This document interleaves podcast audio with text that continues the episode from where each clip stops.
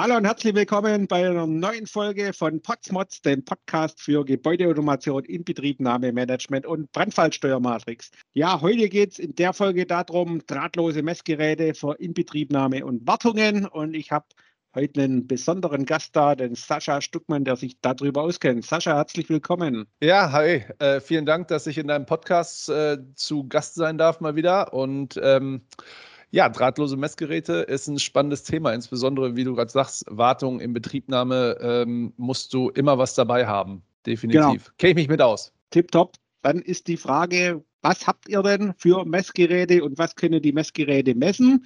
Und dann gehen wir im zweiten Teil darauf ein, äh, warum benutze ich denn das Ding überhaupt und welche Funktion leitet sich daraus ab? Ne?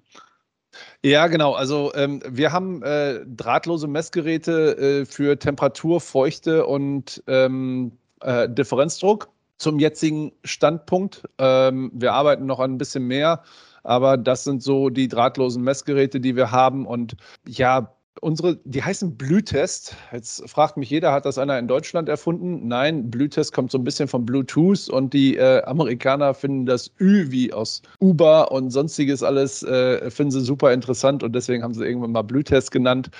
Ähm, Genau, was die Geräte auszeichnen und was, denke ich, auch für jeden wichtig ist, der irgendwo äh, in der ähm, in Betriebnahme, in Wartung oder auch in der Planung ähm, mal eine, eine, Messung nehmen muss, ist, dass die extrem genau sind. Also du hast einen 1% relativen Feuchtegenauigkeit bei deinen Feuchtemessgeräten, Temperaturmessgeräte 0,1 Grad äh, oder 0,1 Kelvin Genauigkeit dahinter. Die meisten Messgeräte von uns haben ein Kalibrierzertifikat automatisch mit dabei und das alles läuft über eine App also am Ende des Tages. Du kriegst auch kein Kalibrierzertifikat mehr händisch mitgeschickt, ausgedruckt, sondern es ist auf deiner App gespeichert. Das heißt, wenn du ähm, ein Messgerät hast, lädst die kostenlose App runter und gibst das Ding nachher an deinen Kollegen weiter oder sagst auf der Baustelle, die sollen das mal noch weiter verwenden.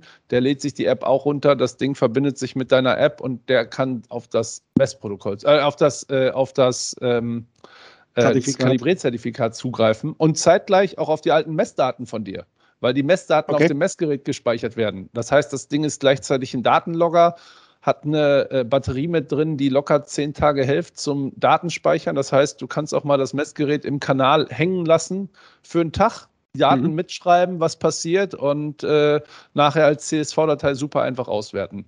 Und, also das habt ihr ähm, dann quasi auch CSV-Expert und dann kann ich ja in Excel alles Mögliche damit machen, beispielsweise. Ne?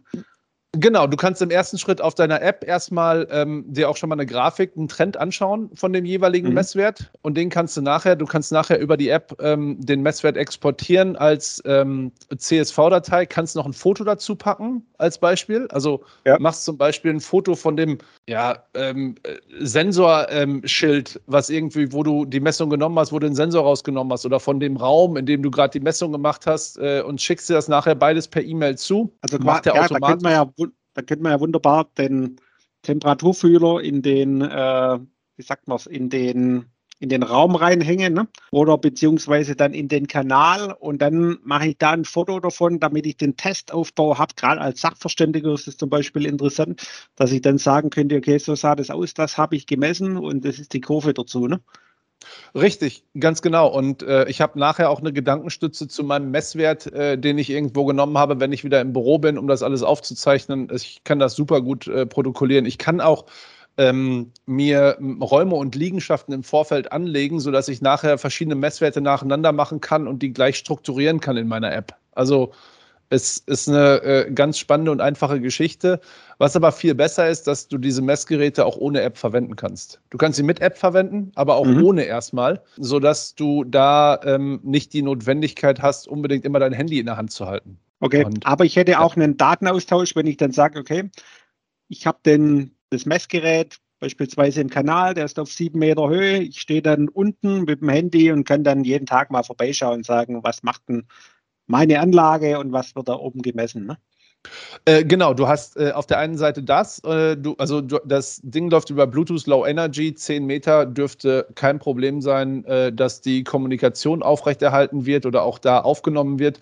Und ähm, du kannst das Ding über die App steuern oder halt auch ähm, so ähm, äh, mit dem Messgerät selber.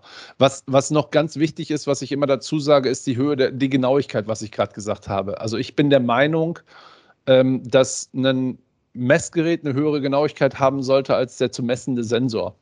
Also, wenn wir jetzt, sind wir wieder beim Temperatursensor, wenn er eine 0,2 Grad Genauigkeit hat, wie so ein Standard NTC 10K-Sensor, dann sollte das Messgerät die gleiche oder eine höhere Genauigkeit haben, um ja, den klar. zu messen. Äh, ja, aber wenn oftmals, wenn ich ein Messgerät nehme von einem nicht namentlich genannten Konkurrenten von uns, äh, dann, ähm, dann hat er oftmals auch nur 0,5 Grad Celsius. Genau, und dann weiß ich nie, was macht denn der Temperaturfühler oder die Anlage, ne? sondern ich sage, ja, das ist alles in der Range, ganz grob mit dem großen Daumen, passt schon. Ne? Ja, und jetzt nehmen wir mal das praktische Beispiel, was wir alle aus, der, aus, den, aus dem wirklichen Projektablauf kennen. Jetzt hast du ein Projekt abgeschlossen, machst deine Inbetriebnahme, hast die Leute im Büro sitzen, jetzt sprechen wir über Behaglichkeit im Raum, jetzt sehen die dieses Messgerät oder das Temperaturraumbediengerät zeigt 23 Grad an. Was machen sie? Sie kaufen sich ein einfaches, nicht kalibriertes, auch recht ungenaues Messgerät und sagen, äh, die Temperatur sind aber hier 23 Grad, das Messgerät zeigt nur 22 Grad an oder umgekehrt.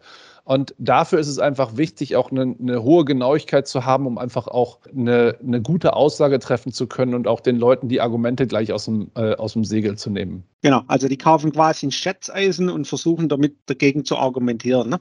Kann man dann genau. auch wieder den, gleich den Wind aus den Segeln nehmen, sagen, hier ist ein geiles Messgerät von uns, ne?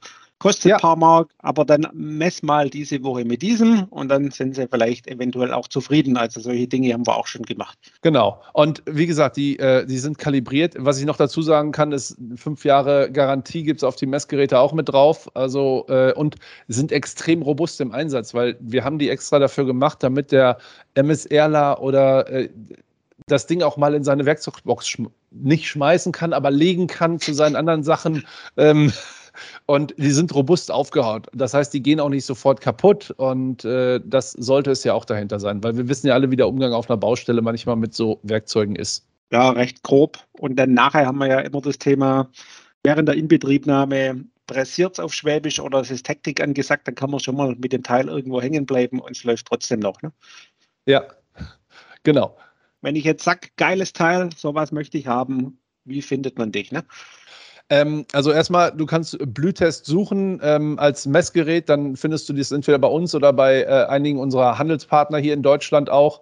Ähm, mich selber findest du ähm, unter, ähm, ja, bei LinkedIn, such nach Sascha Stuckmann oder schick mir eine E-Mail an sstuckmann.barpisensors.com.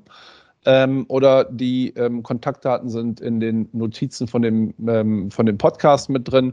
Genau, ansonsten äh, freue ich mich, wenn ihr Kontakt aufnehmt ähm, und die Messgeräte sind gut für den Einsatz gedacht. Wunderbar, dann Sascha, vielen Dank für, wie soll man sagen, für das Messgerät, für die Inbetriebnahme und so weiter, für dein Expertenwissen an der Stelle. Und ja, wenn ihr noch mehr über uns erfahren wollt, dann schaut mal vorbei unter www.buildingswatteam.de oder wir freuen uns auch über eine 5-Sterne-Rezession. Bis zum nächsten Mal, euer Tobias Potz.